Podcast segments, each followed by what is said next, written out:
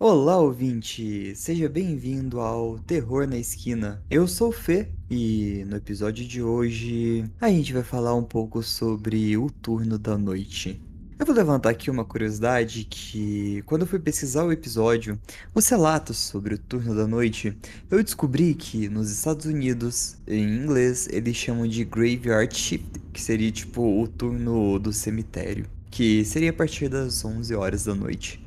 Aqui a gente conhece mais como terceiro turno? Não, o turno da noite. Então, fica aí uma curiosidade. Antes de começar o episódio, eu quero falar para vocês que o Terror na Esquina é um podcast que aborda temas sensíveis. Então, se você não está muito legal, eu aconselho você pular o episódio, assistir algo mais tranquilo e quando você estiver ok, você volta aqui. Belezinha?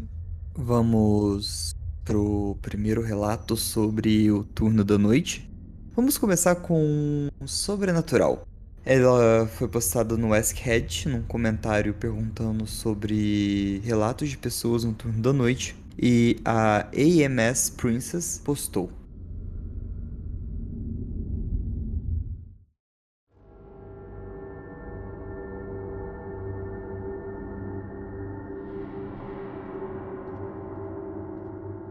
Eu sou uma médica que trabalha principalmente no turno da noite e vimos algumas coisas estranhas. Essa foi o relato mais assustador que eu não consegui explicar. Além dos assassinatos que a gente trabalha, assaltos, estupros, etc. Eu fui chamada em uma casa, por razões conhecidas, de um homem abatido e fomos os primeiros a chegar no local. Uma mulher ligou freneticamente, deu o endereço e aparentemente não conseguia acordar o marido. E então, desligou. Não era possível ligar de volta. O departamento de polícia estava a caminho, não estava lá. E a gente estava pensando que esse tranquilo bairro suburbano era seguro, amigável e a gente estava totalmente carregado. A gente tinha um monitor, bolsa médica, oxigênio, tubo de sucção, tudo. A gente nunca tinha problemas com esse subúrbio antes. São todos velhos quietos. A gente tava achando que esse cara provavelmente morreu de uma parada cardíaca e que a gente teria que tentar reanimá-lo ou ligar para o DOA. O DOA significa Dead on Arrival, que seria morto na chegada. Então é basicamente chegar e a pessoa já estiver morta. A casa estava bem conservada. A gente queria esperar pelo departamento de polícia, mas a cada segundo que passava, conta em uma parada cardíaca. A gente abriu a porta da frente, todas as luzes da casa estavam acesas e eram duas horas da manhã. As janelas estavam abertas, as cortinas flutuando na brisa, na brisa fresca e a gente começou a gritar para as pessoas: Senhora, senhor, nós somos os médicos. A gente acabou de chegar. Aonde que a gente vai para a gente poder ajudar vocês? Mas não tinha um andar de cima. Mas cobrimos tudo o interior da casa, não tinha ninguém lá. Nem mesmo os animais, estava vazio. Todas as luzes estavam acesas na casa. Nenhuma mancha de sangue, nenhum sinal de luta, nada. A gente comunicou por rádio. Paciente não encontrado, por favor, avisa. O departamento de polícia não estava aqui. A gente voltou para esperar do lado da ambulância, mas deixamos os nossos equipamentos na entrada da garagem bem à vista. Não pensamos em olhar a garagem, mas ela não estava iluminada e tinha uma quantidade absurda de fechaduras do lado de fora. As luzes não estavam acesas nas janelas da garagem, e meu parceiro e eu, a gente não estava prestes a ser assassinado revisando toda a propriedade ou a garagem. De repente, o meu relógio no meu pulso apitou três da manhã. O do meu parceiro também. Bom, a gente veio uma e cinquenta e sete. Chegamos por volta das duas e quatro. Olhamos no computador de bordo 3 e 1. Certo que a gente piscou os olhos e eram 12 e 15. O departamento de polícia chegou e a gente conversou. Contamos o que encontramos, que obviamente foi nada. Eles revistaram, limparam a casa, mas eles acharam que tinham ouvido vozes de uma mulher sob as tábuas do assoalho perto da garagem. A gente também ouviu. As luzes piscaram e escureceram em toda a maldita casa. As janelas e as portas estavam abertas e uma grande lufada de ar frio veio e explodiu perto de nós. Ouvimos baques com alguém tentando sair, vindo da garagem trancada. Frenéticos e tão estrondosos, a polícia ouviu do lado de fora e entraram correndo. A polícia arrombou a porta e chamou os reforços. Encontramos um homem mais velho, de 50 ou 60 anos, deitado de lado no meio da garagem, e tinham três carros e a garagem era enorme. Ele estava delirando e desidratado, com o quadril e algumas costelas quebrados.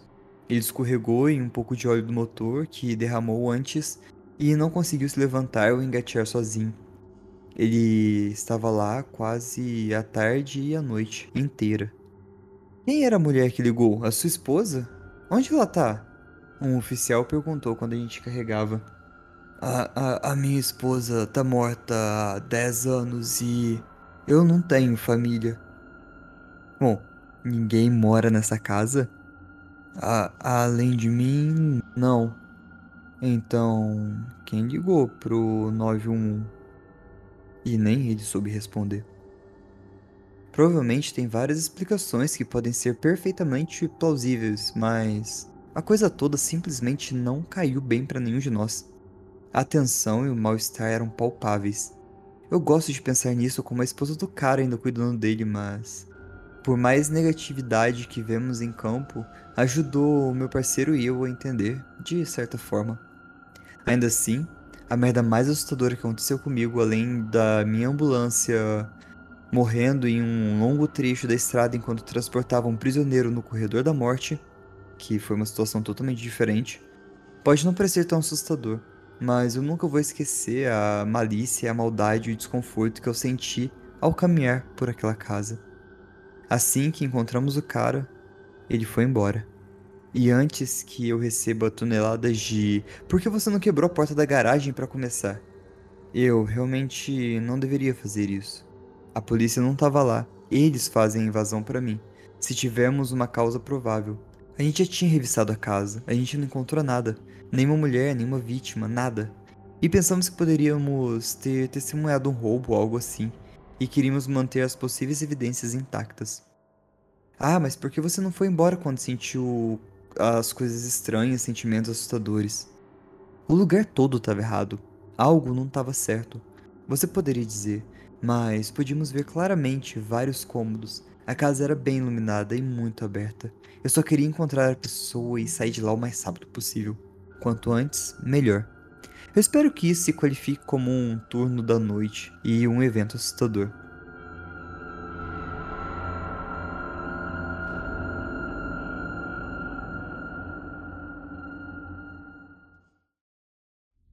Ou oh, a gente já começa com um evento paranormal, né?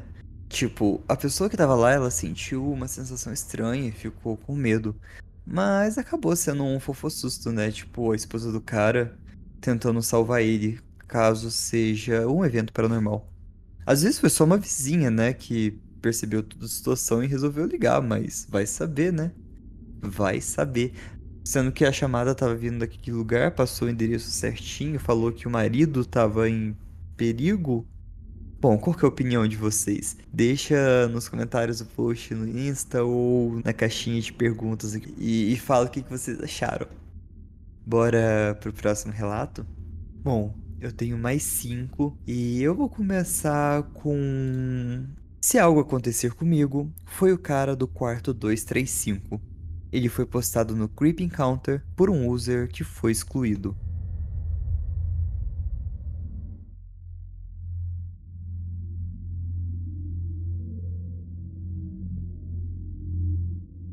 Isso aconteceu há uma hora. Trabalho em um hotel de luxo em um dos subúrbios mais ricos do meu estado. Como a maioria dos hotéis, estamos lutando contra o coronavírus. Nossas tarifas foram reduzidas pela metade para que os hóspedes entrassem pela porta e nossa clientela mudou de empresários rabugentos para uma mistura de vários tipos de personagens. Tem estado quase tudo bem, com algumas exceções notáveis no início da pandemia. Bom, vamos cortar para esta noite. Eu tô trabalhando sozinho durante a noite, um turno das 19 às 7 horas da manhã. Cerca de 3 horas depois do início do meu turno, eu recebi uma ligação do quarto 235. A pessoa do outro lado tinha uma voz estranha. Era baixa, rouca e talvez tinha um pouco de sotaque. Ele me disse que não conseguia descobrir como ligar o controle da TV. Eu presumi que talvez as pilhas tinham acabado, mas ele insistia que o controle remoto funcionava bem. Ele simplesmente não entendia como operar o botão de volume. Eu achei estranho. Eu trabalhei em hotéis há 5 anos e nunca encontrei alguém que não entendesse o controle remoto da TV. Eu dei o benefício da dúvida. O botão de volume é como um botão de dedilhar do Guitar Hero. Você precisa pressionar um único botão para cima ou para baixo para navegar.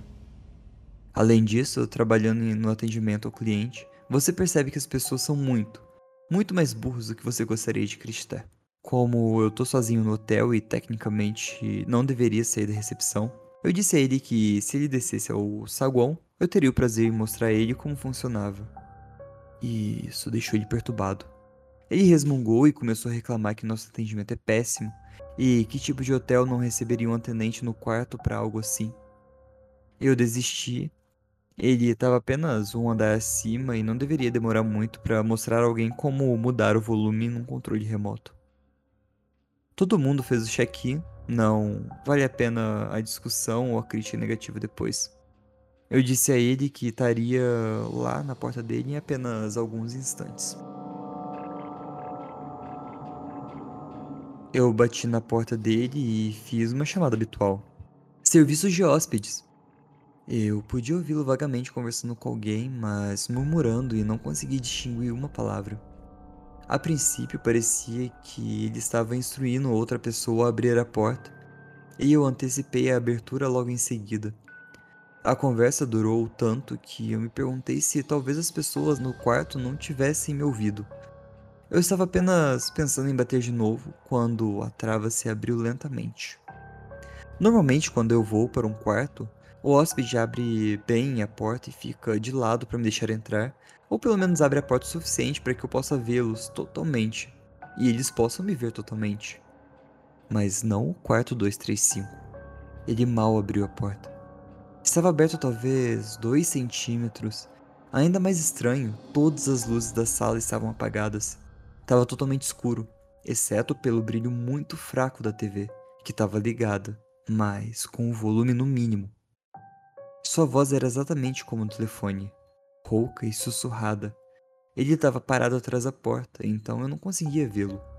Completamente desencarnado, e ele me instruiu: Entra, querida. Eu não disse nada e não me mexi. Acho que agora é a parte que eu digo que eu sou uma mulher baixinha, com talvez 1,50 de altura e um rosto de bebê nos meus vinte e poucos anos. Vamos, entra. Ele soava um pouco mais nervoso, mas mais insistente dessa vez. Parecia uma armadilha tão óbvia que, se eu não tivesse absolutamente nervosa, eu teria me sentido insultada. Quão ingênua ele pensa que eu sou. Abri a porta, mas permaneci o mais imóvel possível no corredor. Também aproveitei a oportunidade para alcançar o interruptor de luz atrás da porta. A sala se iluminou e eu finalmente dei uma olhada nele. Ele tinha pelo menos 60 anos, cabelos brancos e magro, mas com um pouco de barriga. Ele estava sem camisa e estava vestindo calças, mas seu cinto estava aberto e as pontas caídas. Não tenho certeza porque eu tentei não olhar, mas eu acredito que a calça dele também estava aberta. Ele parecia estar completamente sozinho no quarto. E a única coisa de bagagem que ele tinha era uma pequena mochila preta. Eu tentei explicar rapidamente sobre o botão de volume, de onde eu estava parada na porta, mas ele não estava compreendendo. Ou pelo menos ele estava agindo como se não estivesse. Eu pedi para ele me dar o controle remoto para que eu pudesse mostrar a ele, mas ele recuou ainda mais na sala. Sabe, eu acho que vai ser mais fácil para nós dois se você simplesmente entrar. E ele dizia isso rispidamente por um breve momento, e eu acho que vi os seus olhos brilharem. Atualização. Eu consegui passar a noite. Meu chefe ficou muito preocupado e se sentiu mal. Ele se desculpou se alguma vez me fez sentir como se eu tivesse que ir para os quartos de hóspedes enquanto eu estava sozinha no hotel e deixou claro que quer que eu não faça mais isso. Só para constar, ninguém me fez sentir que eu tinha que fazer isso. Todos os funcionários na recepção fazem isso de vez em quando. Normalmente eu não faço, a menos que seja um dos nossos clientes que só precisa de um novo rolo de papel higiênico ou algo do tipo.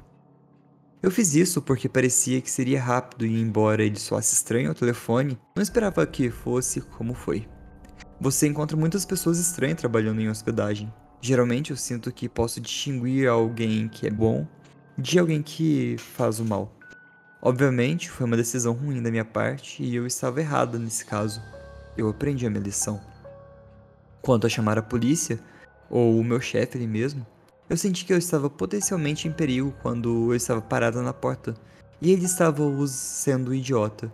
Mas quando eu desci as escadas para o meu escritório trancado com as minhas câmeras de segurança, o que teria me permitido vê-lo chegando, eu estava muito ansiosa em um alerta máximo.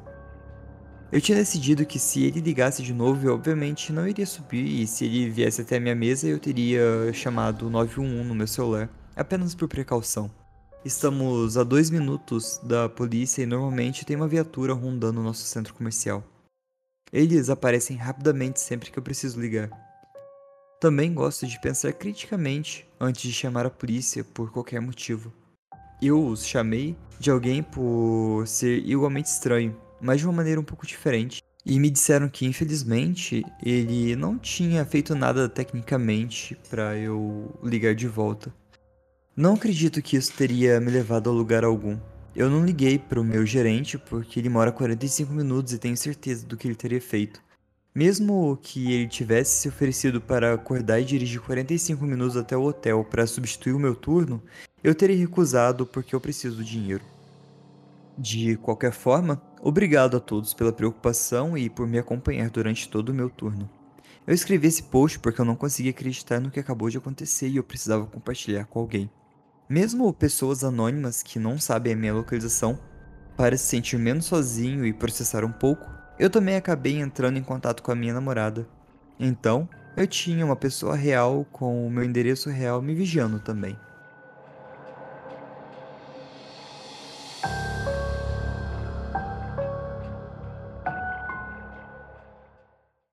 Bom, gente estranha no hotel Obviamente o cara teria tentado abusar dela, né?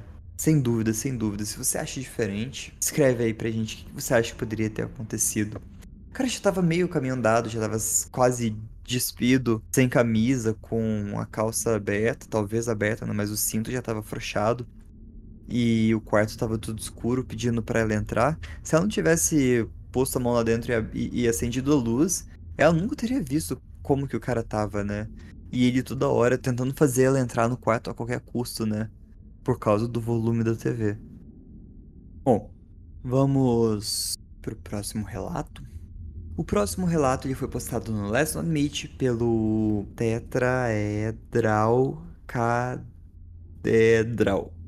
Isso mesmo. E o título é Salva por Anjos em um Furgão.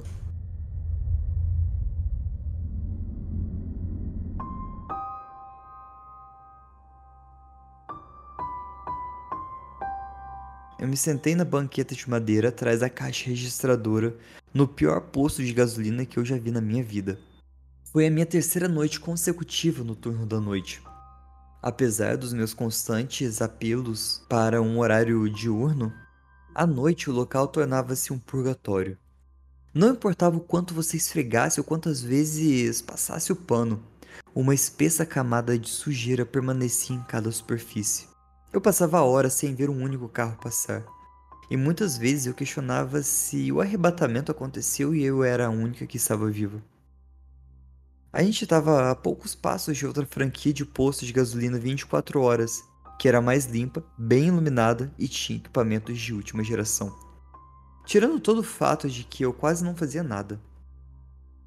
Era meia-noite e meia, e eu tinha seis horas e meia para matar ainda. Eu tava lendo o primeiro volume de Johnny the Homicidal Maniac, abrindo um parênteses aqui, que é um quadrinho que explora as forças psicológicas e possivelmente sobrenaturais que obrigam ao personagem principal a cometer uma série de assassinatos dos quais ele sempre parece escapar impune. Voltando e fazendo o possível para não olhar para o relógio. Como eu logo descobriria, eu estava sendo irresponsavelmente inconsciente do que estava acontecendo ao meu redor. Com o canto do olho, eu vi uma caminhonete com um painel de madeira marrom encostar em uma bomba. Dois homens saíram do carro e entraram.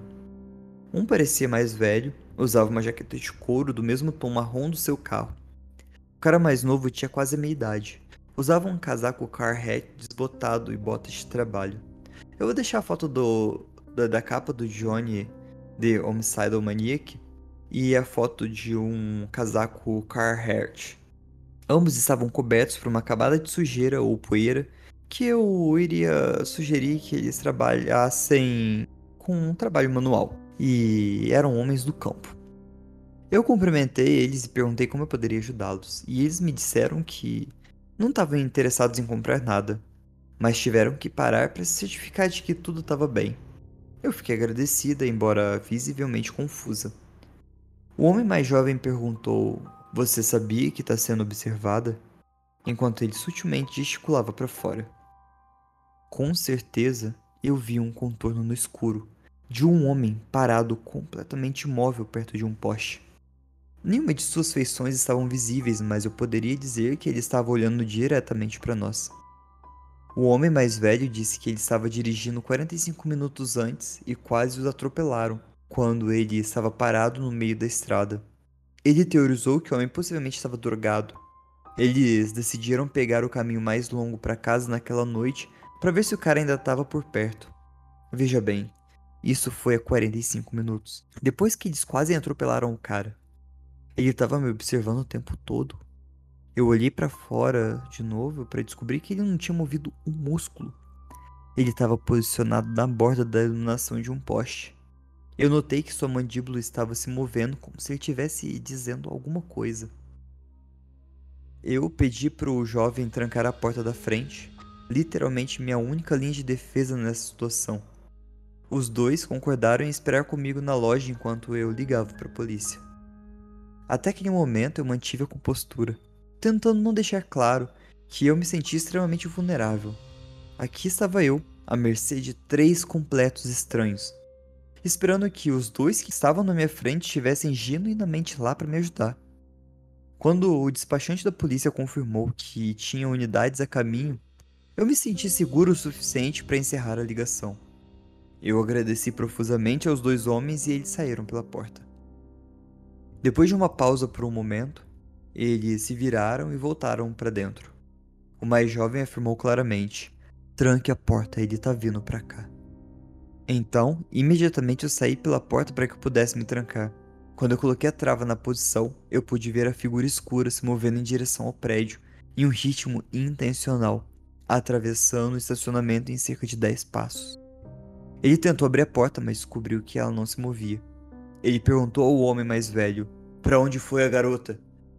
Que então tentou ganhar algum tempo dizendo que eu estava no banheiro e que eu voltaria em um minuto.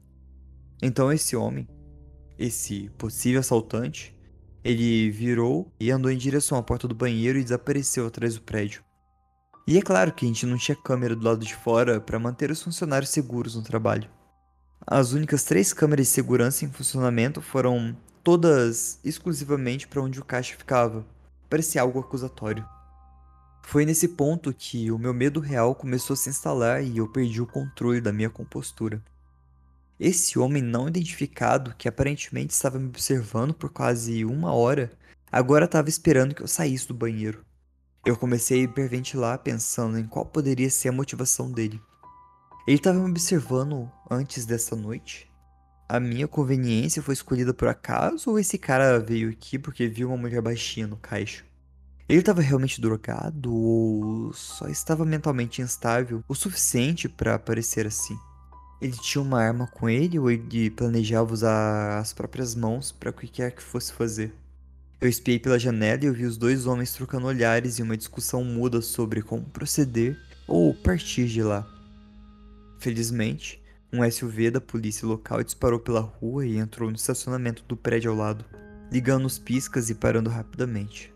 Assim que eu tive certeza absoluta de que o homem tinha sumido, eu me sentei na calçada do lado de fora, sugando até a última gota de nicotina do meu cigarro, que eu segurava com a mão trêmula. Como se eu a chamasse telepaticamente, o meu telefone tocou com a ligação da minha melhor amiga. Ela disse que estava pensando em mim e pensou em ligar para dizer o que estava acontecendo, pois sabia que eu ficaria entediada. Tudo que eu pude responder foi: venha logo pra cá, agora! E 20 minutos depois, todos os meus colegas de quarto estavam lá. Por mais anticlimático que tenha sido terminar tudo isso, definitivamente poderia ter sido muito pior. Eu poderia ter sido roubado ou assassinada, ou os dois. Tudo porque eu não estava prestando atenção. Eu nunca vou saber a verdadeira vontade daquela figura sombria sob a luz da rua. E talvez seja melhor. Eu não acho que poderia facilmente deixar de saber o que poderia estar reservado para mim. E eu gostaria de ter conseguido o contato de algum dos cavalheiros para poder enviar um buquê de carne seca ou algo mais viril que diga obrigado. Então, figura sombria debaixo do poste de luz, não vamos nos encontrar.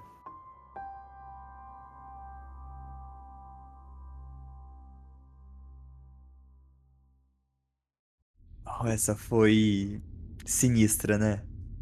Eu acho que o fato de ter alguém te observando por, sei lá, quase uma hora de uma maneira sombria.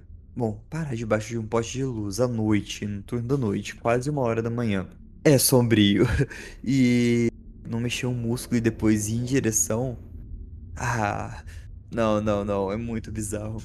Bom, vamos aproveitar o tema de conveniência de postos de gasolina e vamos ler um post do Let's Not Meet de um user excluído que tem o título de abre aspas não haverá mais leite quando o anticristo vier fecha aspas.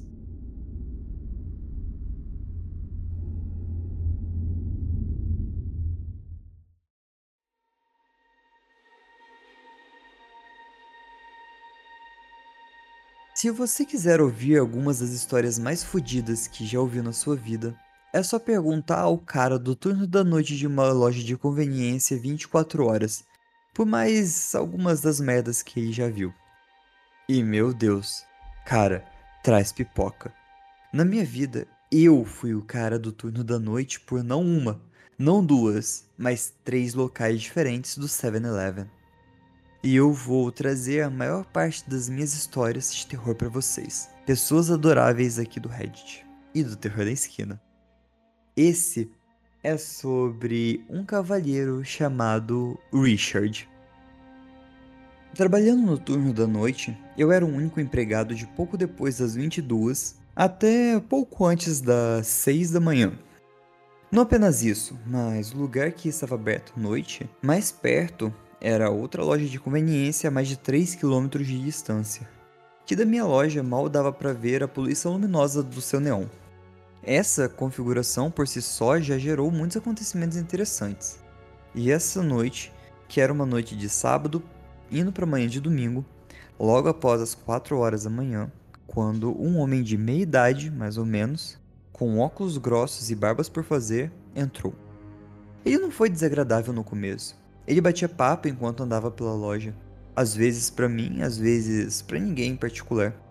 Falava coisas sobre o tempo e perguntava sobre cachorros quentes e taquitos na grelha. Era o que era no começo. Mas então os comentários começaram a aparecer. Pequenas vulgaridades e coisas estranhas. Depois de andar pela loja por uns bons 20 minutos, ele chegou ao caixa para pagar. Sem nada, para realmente comprar. Eu perguntei a ele se ele precisava de ajuda em alguma coisa e ele me perguntou o que eu sabia sobre o anticristo. Tudo bem, bom. Eu respondi: Eu, eu sei o suficiente, eu acho. Eu fui criado como católico, então eu sei um pouco sobre o assunto, eu acho. E então ele me encarou, os olhos arregalados, a boca franzida, e eu não tinha certeza se ele estava prestes a me morder no rosto ou dar um beijo na minha boca. E não ser capaz de dizer a diferença me incomodava muito. Então o homem disse: Eu deveria pegar um cachorro quente. Eu. O homem disse. Eu acho que eu vou comprar um cachorro quente. E eu respondi: Ok, tudo bem, qual? E o homem falou: Eu acho que eu vou grande. Eu quero aproveitar, não vai ter mais cachorro quente quando o anticristo vier. Parece uma afirmação ridícula, ok? É uma afirmação ridícula, mas quando dita com uma ameaça genuína, torna-se um prenúncio de desgraça velado. Fiz o possível para ignorar ele. Peguei o pão, fiz o cachorro quente e entreguei a ele. Ele caminhou até a barra de condimentos e continuou: Você tem cebolas? E eu respondi: Uhum, eu tenho. E o homem: Eu amo cebolas. E ele fez uma pausa mais longa que a necessária. E eu disse: É, é, muita gente gosta de cebola, né? E o homem respondeu: É melhor eles aproveitarem, não vai ter mais cebolas quando o Cristo vier. Realmente não tinha como responder a isso. Eu. Eu tentei voltar ao meu trabalho, mas mesmo enquanto eu caminho, estocando cigarros e começando minha contagem noturna, eu podia sentir ele me observando. Cada movimento que eu fazia. Ele veio até o caixa com o seu cachorro quente, pagou e esperava terminar por aí. Eu falei: Obrigado por ter vindo, tenha uma ótima noite. E eu virei as costas e o homem disse: Eu posso comer isso aqui? E eu respondi: Ah, eu acho que não é uma boa ideia. O gerente chega aqui por volta das 5 e meia e não gosta que ninguém esteja por aqui. Sabe, muita coisa para fazer. E o homem respondeu: Eu não tô preocupado com ele. A parte ruim disso é que eu estava mentindo parcialmente. O gerente, James, meu chefe, era um cara realmente incrível. Ele sempre chegava por volta das 5 e meia e 5h45 todas as manhãs, de segunda a sexta-feira mas ele evitava o lugar como uma praga nos fins de semana. Eu tava tentando vender algo que eu sabia que não colaria se esse cara realmente ficasse por ali tempo suficiente para que ninguém aparecesse. E agora ele estava me dizendo que não estava preocupado com o aparecimento de outra pessoa. As noites de sábado são um período movimentado para a loja de conveniência, mas depois das três e meia da madrugada ela se torna uma cidade fantasma. E éramos apenas eu e esse cara para uma longa conversa ininterrupta fodida após a outra. Eu tentava caminhar para estocar copos, tampas e canudos e ele parecia bem atrás de mim. Não vai ter copos e canudos quando o anticristo vier. Eu arrumei cerveja e café. Não vai ter mais café quando o anticristo vier. E eu percebi que parecia uma piada, mas seus olhos em pânico e seu sorriso horrivelmente insinuante deixava claro. Ele estava falando sério em tudo que ele dizia. Às 5 horas chegou e eu disse: Bom, você provavelmente deveria ir embora. Eu não quero que o meu chefe fique bravo comigo. E o homem respondeu: Ele não vai ficar bravo com você. E eu respondi: É, só que ele não gosta que as pessoas fiquem aqui. E o homem disse: A gente só tá conversando, falando sobre a Bíblia. E ele disse isso tão docemente doentio que fez meu estômago revirar. E eu respondi: Sim, mas ainda assim, ele vai estar tá aqui em breve. Eu não tô preocupado com ele. E eu preciso de leite. Eu. Ah, tudo bem. Eu apontei para a vitrine e ele foi lá, pegou o leite de uma forma lenta e robótica e inspecionava a caixa do leite até o caixa. Eu amo leite. E eu respondi: Sério? E o homem: Sim, mas não vai ter leite quando o anticristo vier. O diabo não vai permitir isso. É o sustento sagrado. Tudo bem, nesse ponto eu tava avaliando o cara. Ele tinha cerca de 1,78 e eu tenho cerca de 1,93. E pelo menos tenho 45 quilos sobre ele. Então, se as coisas dessem errado, eu acho que eu poderia dar uns bons golpes nele antes que ele arrancasse meu fígado e colocasse na cabeça. 5 e 10. Eu deveria realmente começar. E o homem respondeu: Jesus ama todos os seus filhos. 5 e 15. O meu chefe vai chegar aqui em breve. E o homem respondeu: Eu não tô preocupado com ele. 5 e 20. Tem mais alguma coisa que você precisa? E o homem respondeu: O diabo é real. e disse meu nome completo. É aqui que duas coisas que, se eu não tivesse vivido, teria chamado de besteira para a pessoa que estivesse contando essa história. Às cinco e meia, pela primeira vez em quase dois anos em que trabalhei lá, meu chefe, o James, entra na loja em um domingo de manhã. Ele fodidamente conseguiu desfazer o meu blefe com esse cara. Em segundo lugar, e essa é a parte hilária de cair o queixo para mim. James tinha ido à praia no sábado. James tinha dormido na praia no sábado. James tinha raspado a cabeça antes de ir para a praia no sábado. Em outras palavras, assim como eu disse a ele que faria, meu chefe entrou às cinco e meia em ponto, com a cabeça completamente raspada e seu longo cavanhaque escuro e a pele num tom vermelho brilhante. E eu disse para James: O que diabos você tá fazendo aqui? E o James respondeu: Sinceramente, eu não tenho ideia. Ele olhou pro cara. Quem é esse? Eu não respondi. Eu olhei para James, eu olhei pro cara e olhei de volta para James. James olhou pro cara e o James disse pro cara: Vamos lá fora conversar, amigo. E menos de 10 minutos depois o cara tava saindo e James voltou pra loja. Então, como você tá? E eu respondi: Que porra foi tudo isso? E James respondeu: Ah, Richard? Bom, ele começou a me contar sobre Jesus, eu comecei a falar sobre bruxaria. Ele disse que o anticristo estava chegando, e eu disse que eu era o anticristo. Ele travou o Nintendo. Ele foi embora. E eu tava amando James por isso. Eu gostaria que a história terminasse aqui, mas cerca de três meses depois, eu tava fora da minha loja fumando um cigarro, com alguns clientes regulares, apenas conversando. Em algum lugar distante eu ouço: Jesus, Senhor Jesus, me ajude! Eu me animei, mas as pessoas com quem eu estava não pareciam notar. Jesus, por favor, eu sei que você pode me ajudar. Estava mais perto agora e eu realmente disse: Ah, por favor, não seja Richard. Jesus, Jesus, desça do céu e me salve. Por favor, por favor, não seja Richard. Com certeza, correndo pela lateral do prédio e vindo em minha direção, estava Richard suado, em pânico, gritando coberto com o próprio sangue. As pessoas com quem eu estava conversando fez a pergunta apropriada: "Cara, ele tá coberto de sangue". Eu, por outro lado, tinha apenas um pensamento em mente e eu repetia várias vezes: "Não entra na loja, não entra na loja, não entra na loja, não entra na loja, não entra na loja, porra". Eu esmaguei meu cigarro e corri para a loja. Nos poucos segundos que ele tava lá, tinha sangue nas portas, no chão, nos tapetes, nas bancadas. Jesus Cristo, por favor, desça e me salva. Eu peguei algumas toalhas para ele e as joguei em sua direção, tentando ter uma ideia da natureza dos seus ferimentos enquanto eu ligava para o 911. Agora eu não posso ter certeza, porque não posso dizer como já vi antes, mas parece possível, como se estivesse tentando se crucificar.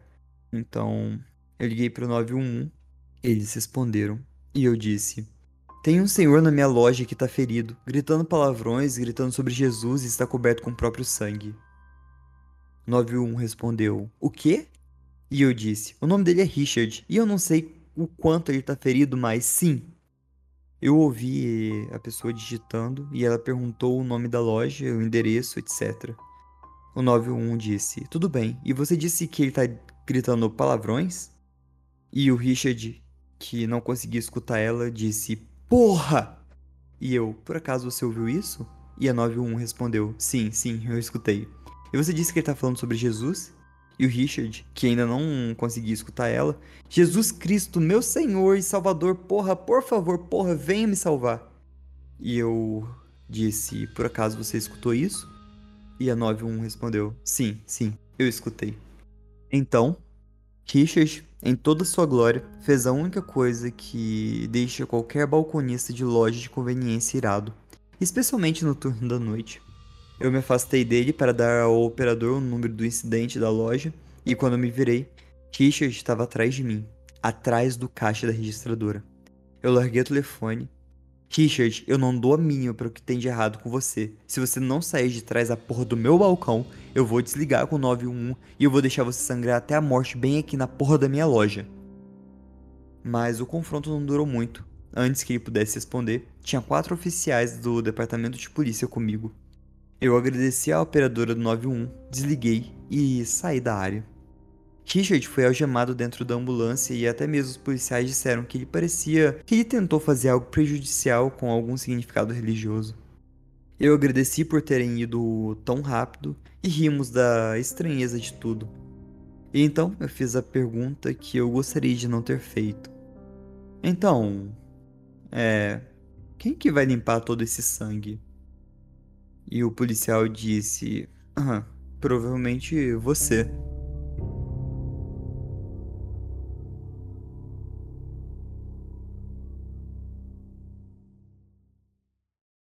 Cara, essa história do Let's Not Meet foi sensacional. Tipo, ela dá uma certa aflição, uma angústia por pensar em estar na pele do balconista e imaginar toda essa situação, mas ao mesmo tempo ele conta isso de uma maneira hilária que deixa tudo isso caótico, caótico.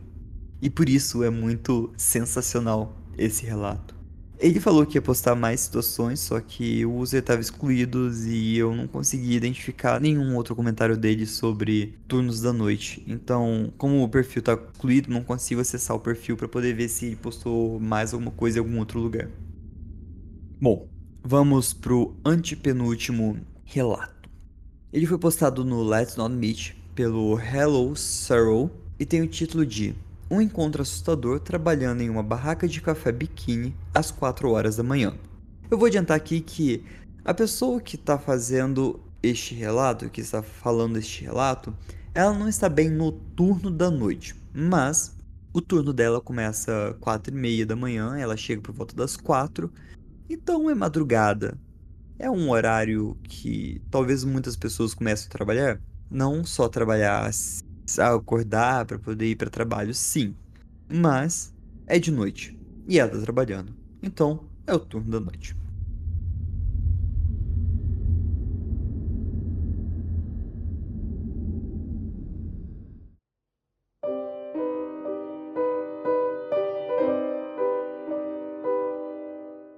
Contra o conselho dos meus pais, eu comecei a trabalhar em uma cafeteria de biquíni quando eu tinha 17 anos e eu continuei trabalhando lá até os 20, geralmente pintados em alguma cor neon, onde todos os funcionários usam lingeries ou biquínis enquanto servem café.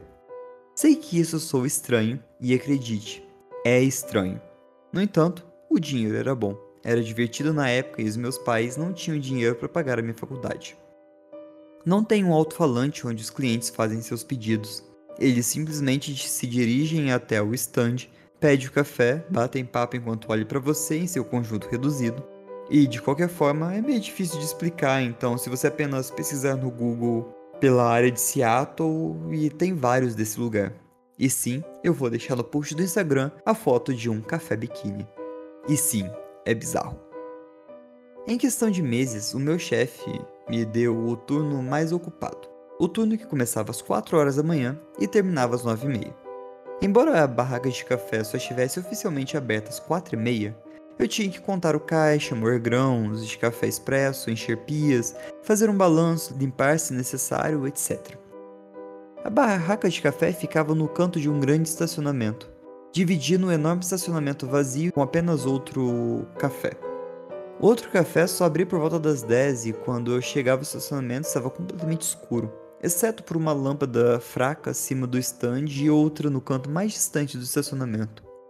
Eu parei no stand como sempre fazia, só que dessa vez era meu primeiro turno sozinha. Normalmente eu trabalhava com outra garota, já que no turno ficava muito ocupado para apenas uma pessoa. Eu tinha uma rotina com clientes regulares, pois literalmente trabalhava todos os dias. E o chefe não acreditava em folga, a menos que eu pedisse. Enquanto trabalhava, eu pude ver os carros se aproximando do stand e saber imediatamente que bebida preparar, com base no reconhecimento do veículo de um cliente regular. Depois de quase um ano no turno da manhã, era raro ver um veículo novo, ou conhecer um novo cliente. Meu chefe era extremamente rigoroso quanto a ser rápido e eficaz e nos fazia preparar bebidas com antecedência para os nossos clientes regulares enquanto eles esperavam na fila de carros. Meu chefe era tão rígido que durante os primeiros seis meses em que eu trabalhei lá, ele vigiava constantemente seu sistema de câmeras e me ligava no telefone comercial para gritar comigo por falta de eficiência. Depois disso, eu me tornei tão rápido em preparar bebidas que eu acho que ele decidiu que economizaria dinheiro me deixando trabalhar sozinho nas primeiras horas da manhã. Ele também era muito mesquinho. Então, como de costume, eu me aproximei do stand e digitei o código de acesso. Entrei e liguei a música imediatamente para me fazer companhia. A lâmpada da rua logo acima da mesinha de café tinha queimado alguns dias antes, então estava bem escuro do lado de fora. Juntamente com as janelas deslizantes coloridas das mesinhas de café e o conhecimento de que estava completamente sozinho, eu me senti um pouco assustada. Embora não tão assustada e apavorada quanto estava prestes a me sentir em alguns minutos. Embora o stand estivesse tecnicamente aberto às quatro e meia, eu não esperaria meu primeiro cliente antes das 4h45. Eu geralmente chegava às 4 horas, mas meu primeiro turno sozinha, eu resolvi chegar às 3h30, para ter tempo suficiente para concluir todas as tarefas iniciais. Meu primeiro cliente sempre foi Dave. Ele dirigia um carro esporte vermelho e pedia cappuccino duplo, com bastante espuma. Ele trabalhava em uma fábrica local da Boeing e se gabava de seu cargo tão alto, entre comentários estranhos sobre o meu corpo. Você se acostuma com esse tipo de coisa depois de um tempo, mas nada poderia me preparar para esse tipo de coisa que aconteceu comigo naquela manhã escura em particular. Eu vou fazer o adendo que provavelmente esse café é extremamente machista. Voltando.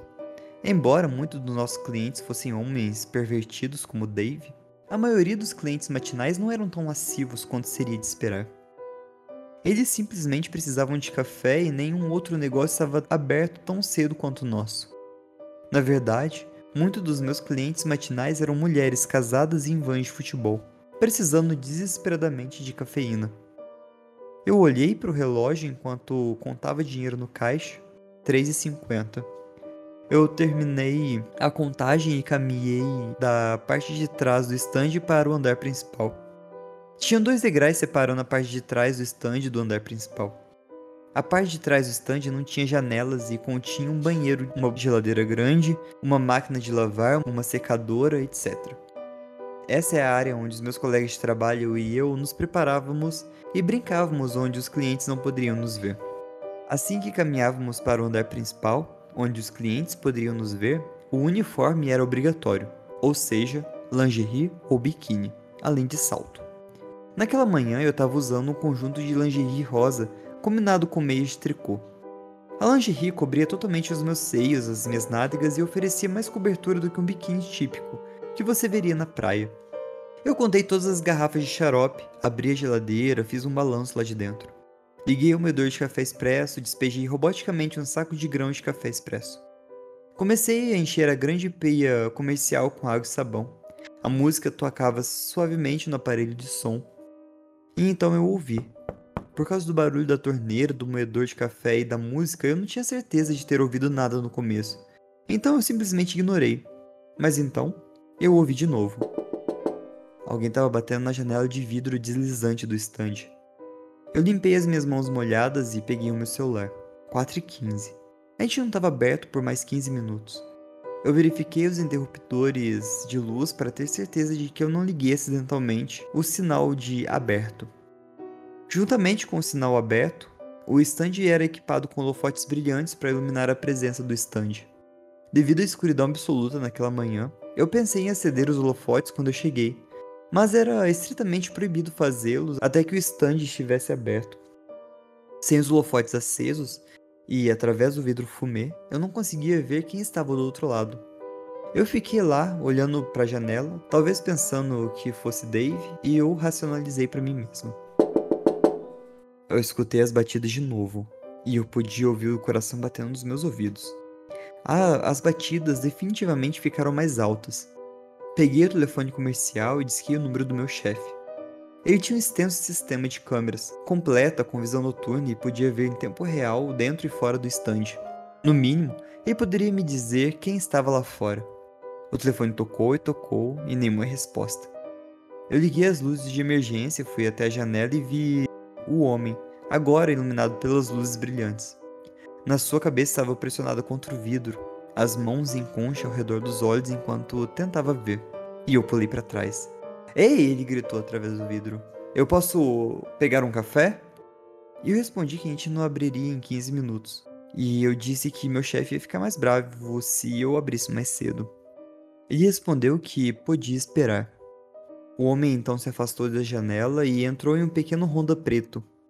Continuei minhas tarefas iniciais olhando cansadamente para o Honda preto. Na época tive uma falsa sensação de segurança, embalada na rotina diária do meu plantão.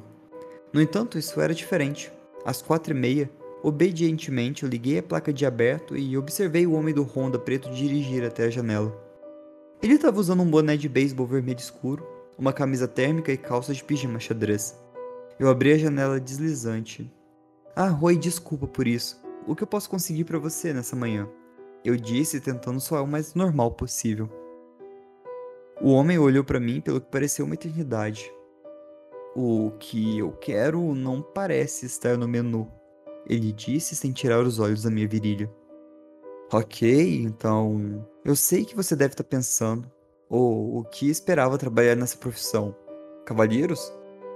Eu deixei seu comentário de lado com uma risada. Ok, a gente tem um ótimo moca com chocolate branco. Eu olhei em volta freneticamente Onde estava o cara matinal de sempre, o Dave? Eu rezei silenciosamente para que outro cliente parasse atrás desse cara.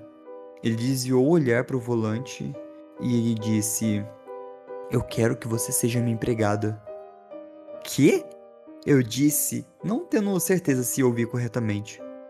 Eu quero que você seja minha empregada. Eu quero que você vá até minha casa vestindo uma fantasia de empregada sem nada por baixo. Eu quero cuidar de você, e se você não limpar direitinho, eu vou fazer o que eu quiser com você. Ele fez uma pausa, agarrou o volante com força. Eu não sou um cara legal. E olhou para mim e sorriu. Até aquele ponto da minha vida eu nunca tinha visto um sorriso verdadeiramente sinistro antes. Eu bati a longa janela de serviço, corri para o fundo da arquibancada hiperventilando nesse ponto, peguei o telefone e liguei várias vezes para meu chefe. Nenhuma resposta. Parei nos degraus e eu espiei pela janela. O Honda preto tinha sumido e foi substituído pelo familiar vermelho do carro esportivo de Dave. Eu nunca pensei que ficaria feliz em ver o Dave pervertido, mas lá estava ele. Eu corri para o guichê para contar a ele o que tinha acontecido. Eu abri a janela e, enquanto eu contava freneticamente a história, Dave apenas riu e murmurou algo sobre o cara estar sonhando. Ele me disse que eu estava sendo paranoica e o cara simplesmente não tinha filtros. E por alguma razão isso me deixou à vontade. Dave estendeu a mão para fora da janela para colocar uma nota de 5 dólares no meu pote de gorjetas. Ele dava essa quantia todas as manhãs. Uau, ele exclamou. Você acabou de abrir o seu frasco de gorjetas e já tá cheio. Eu sei que você faz um bom café, mas não é tão bom. Hã? Eu disse, fechando a caixa registradora. A jarra de gorjetas ficava no parapeito externo da janela, para que os clientes pudessem alcançá-la. Eu criei o hábito de deixá-la do lado de fora, entre os clientes, pois poderia ficar muito ocupado. Eu me inclinei e olhei para dentro na lata de metal, e dentro do pote de gorjetas tinha um longo envelope branco que parecia estar lotado. Meu estômago revirou, e como eu sabia, tinha que ser do cara do Honda preto. Dave, é daquele cara que eu acabei de falar. Eu não vou abrir isso. Dave tomou um gole de seu cappuccino e de repente seu comportamento pateta ficou sério. É, você tá certa, deixa que eu abro. Eu tenho luvas. Era final de outono e estava bastante frio. Dave vestiu as luvas de maneira dramática, rindo da minha paranoia. Saiu do carro, tirou o envelope do pote de gorjetas e abriu. Puta merda, ele disse com os olhos arregalados. Ele levantou uma pilha de notas de 20 dólares presas por um elástico. No verso da pilha tinha um pedaço de papel dobrado. Ele desdobrou o papel e começou a lê-lo, e seus olhos se regalaram ainda mais. Suas mãos tremiam levemente. O que? O que que tá dizendo aí? E ele simplesmente disse: Se vista e chame a polícia. Eu peguei a nota dele. Sua mandíbula ligeiramente aberta, a nota estava repleta de erros de ortografia e parecia ter sido escrita com a letra de uma criança. Estranhamente, houve palavras bastante longas que foram tentadas, mas escritas incorretamente. Ele disse alguma coisa muito perturbada. Tinha coisas lá doentias demais para serem mencionadas aqui, mas eu vou transmitir a mensagem básica da melhor maneira que eu lembro. Algumas coisas você nunca esquece, mesmo que queira. Então, aqui está, sem os erros ortográficos e o tamanho. Eram duas páginas, frente e verso. Você vai vir para minha casa, e quando você chegar, eu vou examinar você minuciosamente.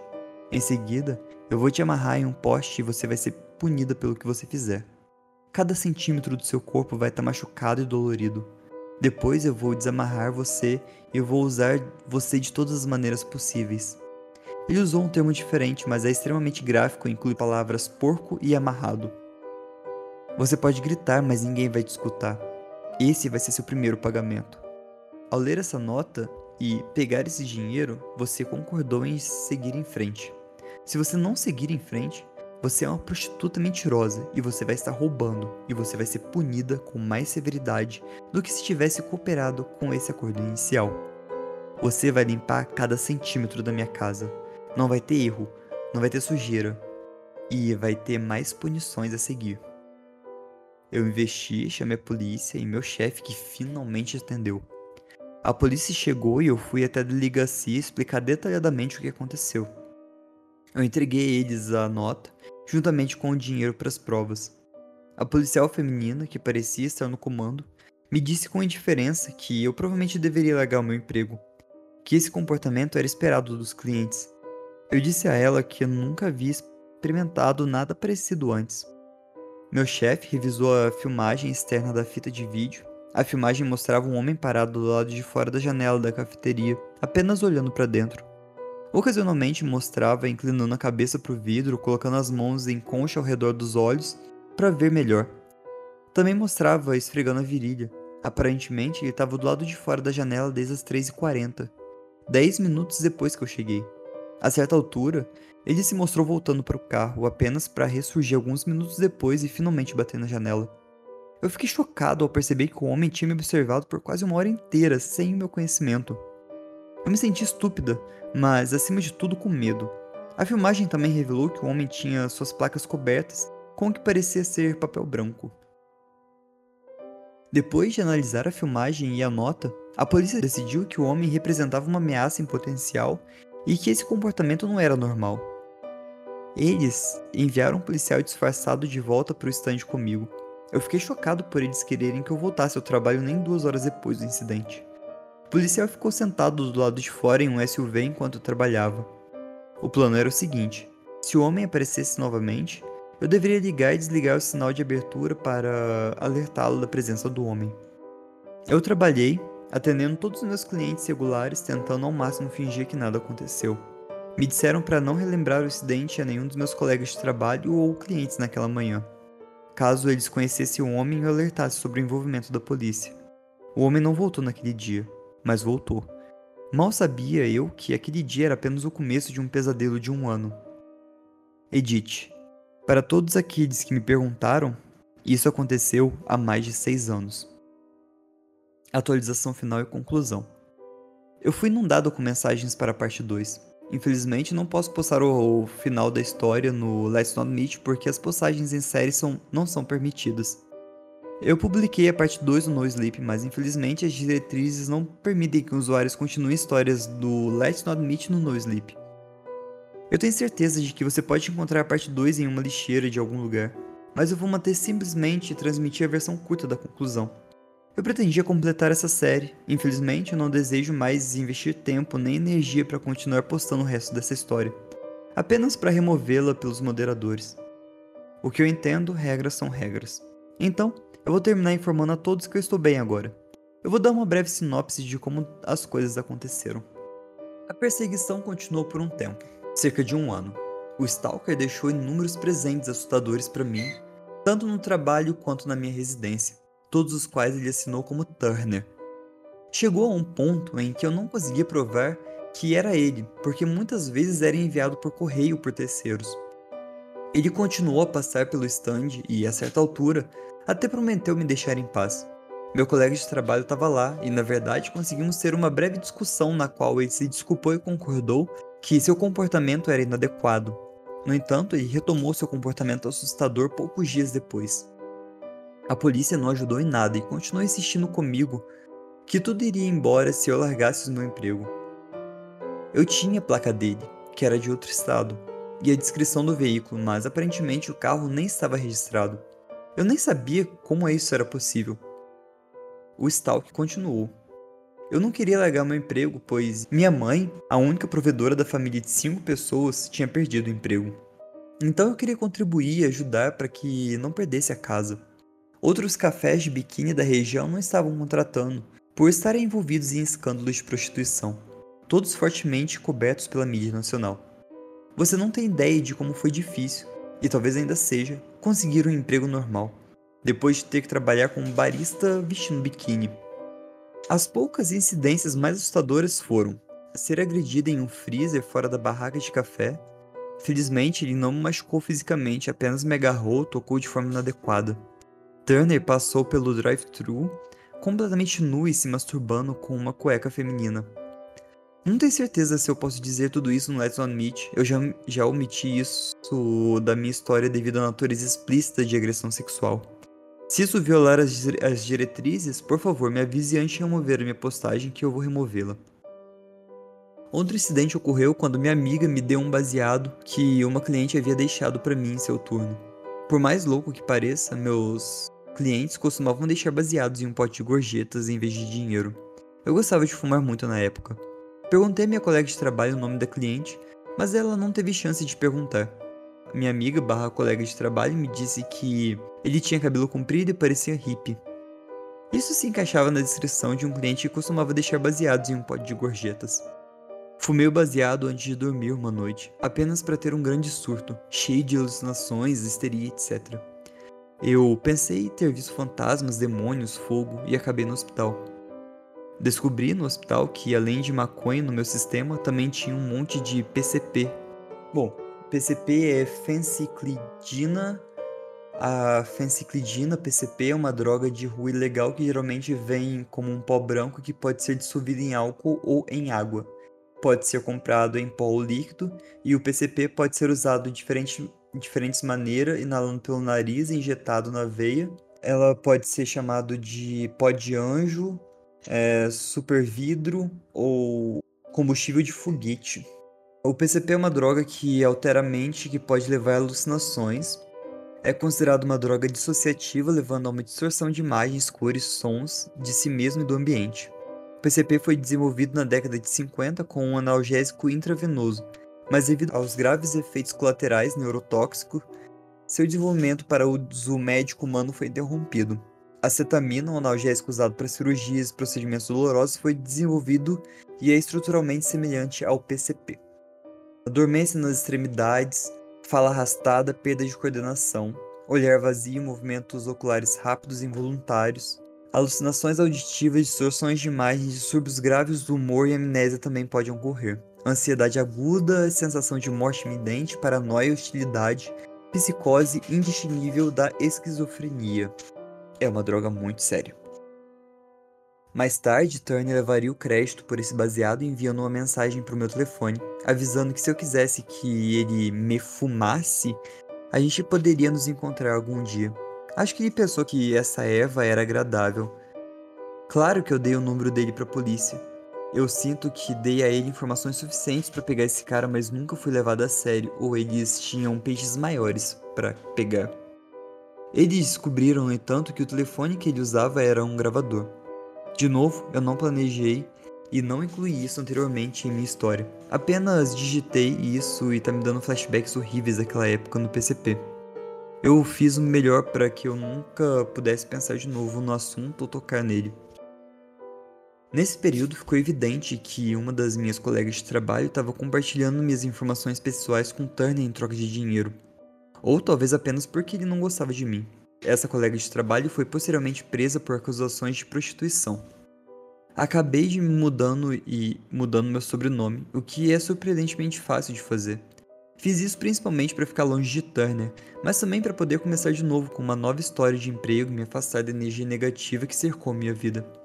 Eu tinha tirado fotos nuas de mim mesma para o meu namorado na época e depois que terminamos, ele vazou para todos da minha lista de contatos, incluindo meus colegas de trabalho, e é claro, isso significava que Turner provavelmente pegou as fotos. Pode parecer estranho para você, mas depois de um tempo, o stalking passa a fazer parte da sua vida. É como viver perto de um bando de cascavéis, Você pode se sentir constantemente em guarda e no limite, mas eventualmente você trabalha a sua rotina diária tentando o seu melhor para evitar cobras para não ser mordido. Quando isso acontece, você faz o possível para seguir em frente. Eu descobri recentemente, nos últimos dois meses, que um homem que se encaixa na descrição do meu perseguidor foi preso há algum tempo por fazer algo ainda mais assustador para outra barista no PNW. Também houve incidentes e relatos semelhantes de um homem dirigindo vestindo biquínis ou com roupas íntimas femininas. Suspeito que esse homem era provavelmente Turner. Não posso ter certeza que é a mesma pessoa, pois eu nunca consegui descobrir o nome e sobrenome verdadeiro dessa pessoa. Mas eu tenho esperança de que seja ele, e que ele vai ficar preso por muito tempo.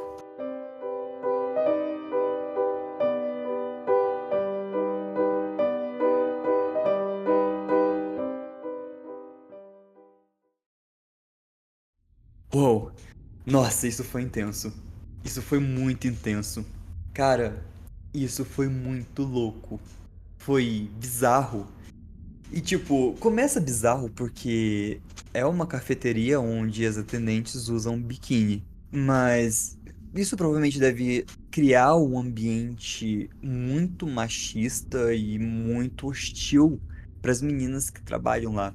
E provavelmente, muito provavelmente, as meninas que trabalham lá devem estar desesperadas por dinheiro. Então, acabam entrando no mundo das drogas, acabam se prostituindo e por isso que tem, como ela mesma diz no relato, tem muito escândalo envolvendo os cafés Bikini Coffee, as lojas de café de biquíni. Mas disso tudo para um stalker e cara, eu fiquei até com mal-estar lendo esse relato. Eu espero que vocês estejam bem depois dessa pancada. Pra não me alongar muito, vamos pro último relato, que nada mais é do que um post no Let Not Meet postado pelo CX77 e diz: Um cara com uma faca de açougueiro no turno da noite.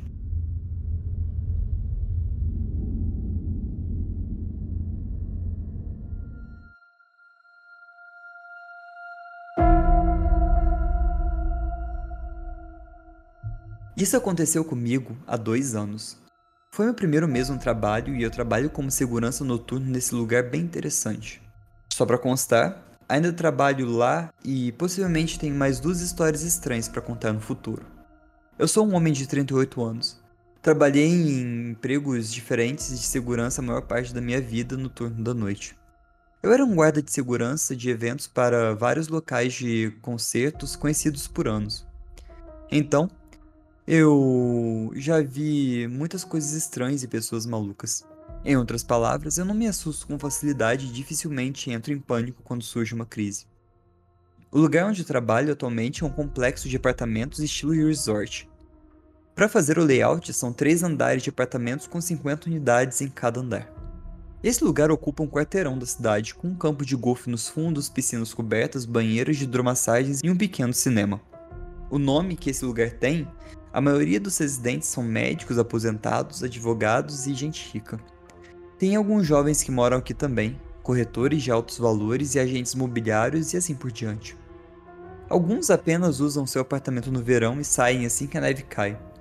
Ele está localizado em uma conhecida cidade turística dos Estados Unidos.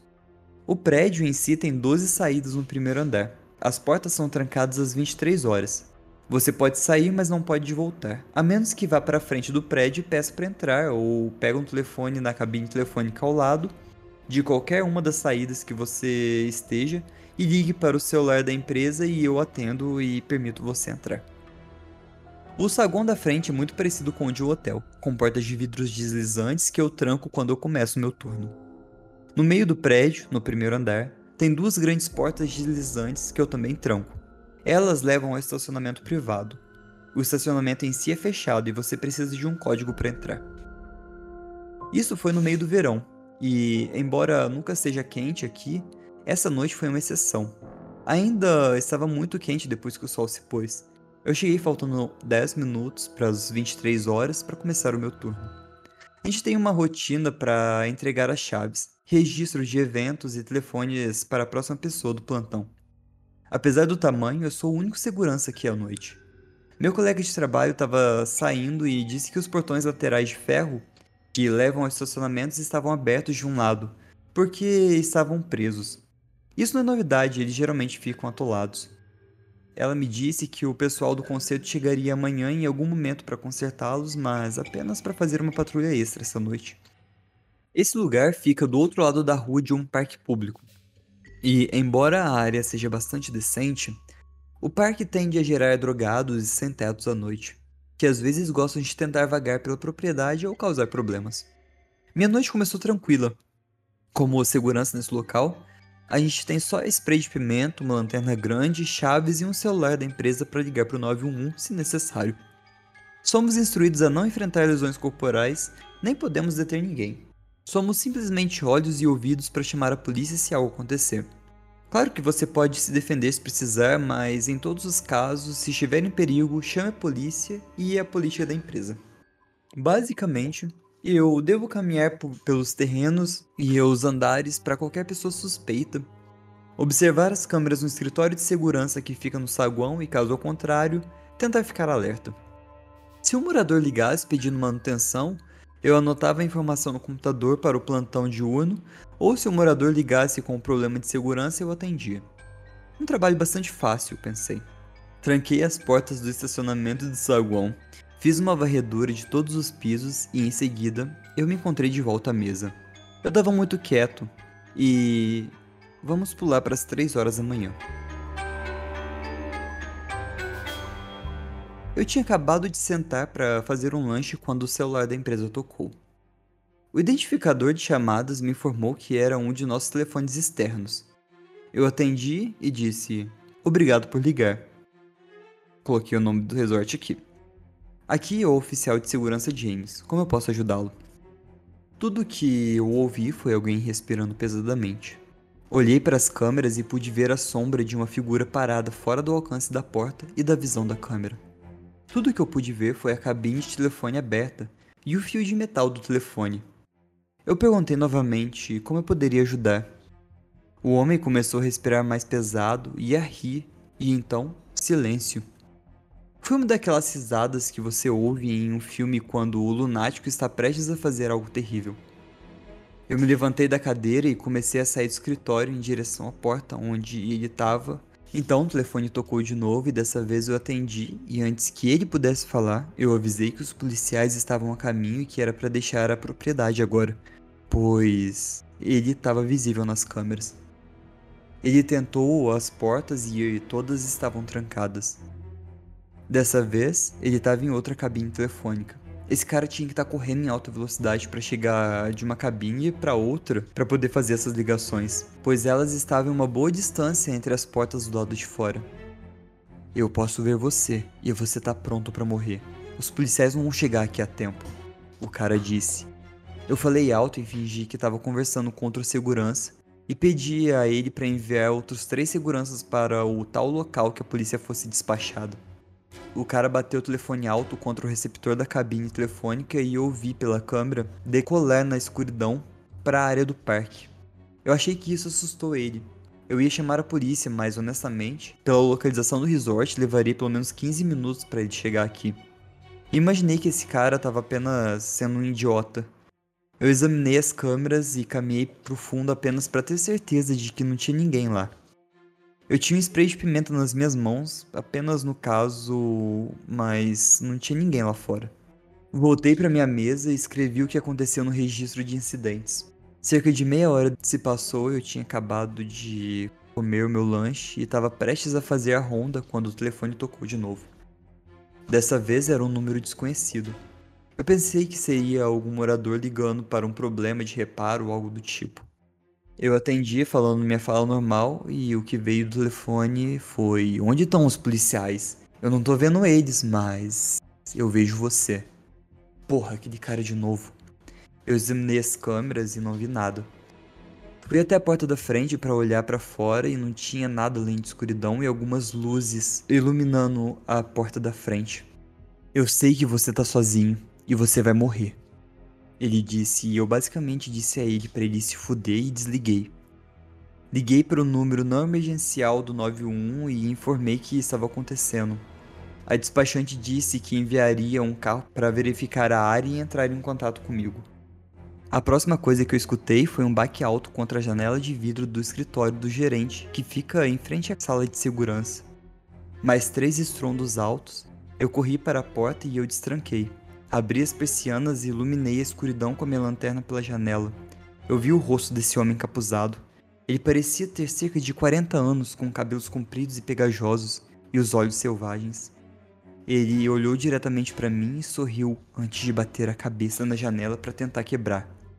Eu comecei a gritar com ele. Disse que os policiais estavam vindo e que era para ele dar o fora daqui. Foi quando ele puxou a maior faca de açougueiro que eu já vi e fez um movimento de corte como se fosse usá-la para cortar a minha garganta. Esse cara era louco e provavelmente estava drogado. Ele continuou batendo seu corpo contra o vidro e tentando quebrar. Ele usou a cabeça para tentar quebrar a janela, mas conseguiu arrebentar a cabeça. Então a janela agora tinha sangue por toda parte. Eu saí do escritório e tranquei a porta. Decidi então esperar pela polícia, pois esse cara estava fora de controle e meu spray de pimenta não iria detê-lo. E a última coisa que eu queria era lidar com uma maldita pessoa maluca. Então ele correu para a porta lateral mais próxima e tirou o telefone da cabine telefônica do gancho. Ele então correu para a cabine telefônica e removeu todos os telefones e fizeram com que o celular da minha empresa tocasse e congestionasse a linha. Esse cara deveria ter tomado metanfetamina ou algo assim, porque ele corria o mais rápido que eu podia imaginar. Eu observei a câmera e notei, para o meu horror, que a porta de correr da garagem estava aberta. Agora era como que os moradores saíssem para os seus carros e destrancassem as portas eles mesmos. É apenas um cadeado deslizante com um tipo de lojas de departamento, mas essa é a última coisa com que eu preciso que o maluco correndo por aí. Eu corri pelo prédio e peguei um atalho por algumas salas de, de refeitório para chegar à garagem. Enquanto eu fazia isso, eu vi aquele maluco correndo pelo caminho da garagem. Deslizei a porta o mais rápido que eu pude e tranquei antes que ele chegasse à entrada. Ele então bateu seu corpo no vidro, mais e mais, mas a porta não se moveu. Eu tranquei o segundo conjunto de portas no caso ele passasse pelas externas e pelo menos ficaria preso ou, atrasaria. Peguei meu spray de pimenta, pensando que talvez ele simplesmente fosse embora e gritasse que os policiais estavam aqui. Ele começou a rir e uivar e então ergueu a faca novamente antes de correr para a escuridão do estacionamento. Liguei para a polícia do meu celular pessoal para avisar que o homem tinha uma faca. O despachante me disse que os policiais estariam lá em breve e eu informei sobre o que aconteceu. Fiz meu caminho para frente novamente e me tranquei no escritório de segurança. Pelo menos esse lugar não tinha janelas e eu podia assistir pelas câmeras. Eu ouvi outro baque alto e estrondo e percebi que ele estava na porta da frente do saguão, tentando entrar. Eu esperava que os policiais chegassem a qualquer minuto, mas eles não chegaram, e embora provavelmente não demorasse muito, parecia uma eternidade nesse ponto. O cara estava parado na porta do saguão, com a faca na mão, encarando as câmeras e a essa altura, o capuz já tinha caído para trás, ele tinha o cabelo muito ralo, cabelo rebelde, longo e pegajoso. Tava tudo desgrenhado. Seus olhos eram enormes, e eu nunca vou esquecer daquele sorriso no seu rosto, enquanto ele murmurava para a câmera: morra, morra, morra, morra, enquanto fazia movimentos de esfaqueamento com aquela faca. Sangue escorrendo do seu rosto por ter batido no vidro. Ele então correu para a escuridão. Cerca de cinco minutos depois, os policiais apareceram. Eles enviaram um oficial. Ele me perguntou como era o cara e eu disse a ele que tinha imagens na câmera. Ele dirigiu pela área primeiro, acendeu um farol. O policial voltou para me dizer que não conseguiu encontrar ninguém e que havia dirigido por todo o quarteirão e atrás do campo de golfe. Eu mostrei a ele a filmagem e imprimi a foto da câmera. O policial disse que não viu nenhum sinal do cara e que iria patrulhar a área e ligaria de volta caso ele voltasse. Já era quase 5 da manhã quando o policial saiu. Eu esperei até as 6, quando amanheceu e as pessoas começaram a sair. Antes de dar uma volta e desligar todos os telefones das cabines telefônicas. Esse cara literalmente tirou todos os 12 telefones do gancho. Quando minha gerente entrou no turno das 8, contei a ela o que aconteceu e ela disse que eles ficariam atentos e fariam uma reunião para avisar a todos que trabalhavam lá. Eles tiveram um guarda de segurança extra no meu turno por duas semanas, e depois o cara nunca mais voltou. Os policiais nunca encontraram o cara ou quem ele era. Então, cara maluco com a faca. Não vamos nos encontrar de novo.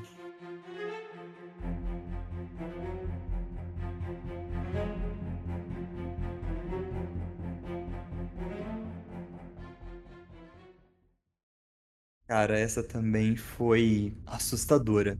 Eu acho que essa e a da moça da cafeteria de biquíni foram excepcionalmente perturbadoras.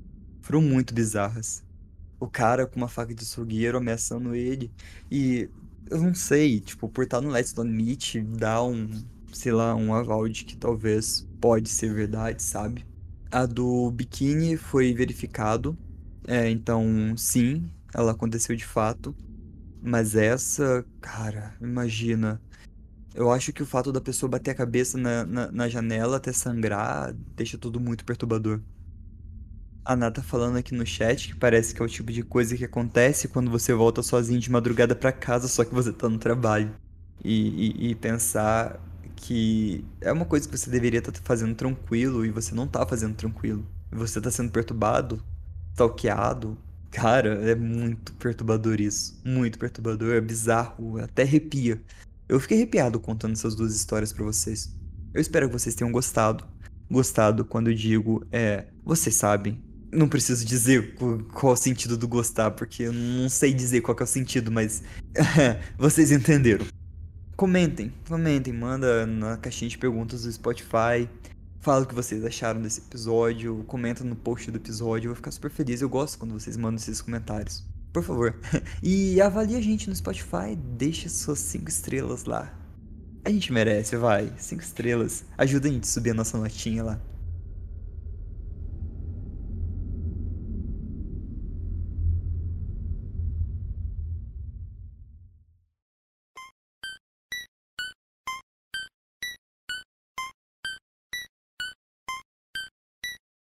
Eu espero que vocês tenham gostado. Vocês que escutaram até aqui, agradecer a Ana, que está aqui escutando a gente, o Ali, que escutou uma parte da gravação. Muito obrigado, obrigado a todos os ouvintes, ajuda a gente a compartilhar. É, se você quiser se tornar um apoiador, cara, você ajuda muito o podcast, porque ajuda a pagar o editor, ao o Side, que tá Desculpa se não pronunciei seu sobrenome certo, mas ele tá ajudando a gente na edição e muito obrigado. Isso tá ajudando o terror a crescer e ficar melhor a cada dia. Então, meu muito obrigado ao nosso editor. E você contribuindo, você ajuda a ter episódios super bem editados. Com apenas 5 reais você já pode começar a, a fazer parte da seita e tá aqui acompanhando a gravação.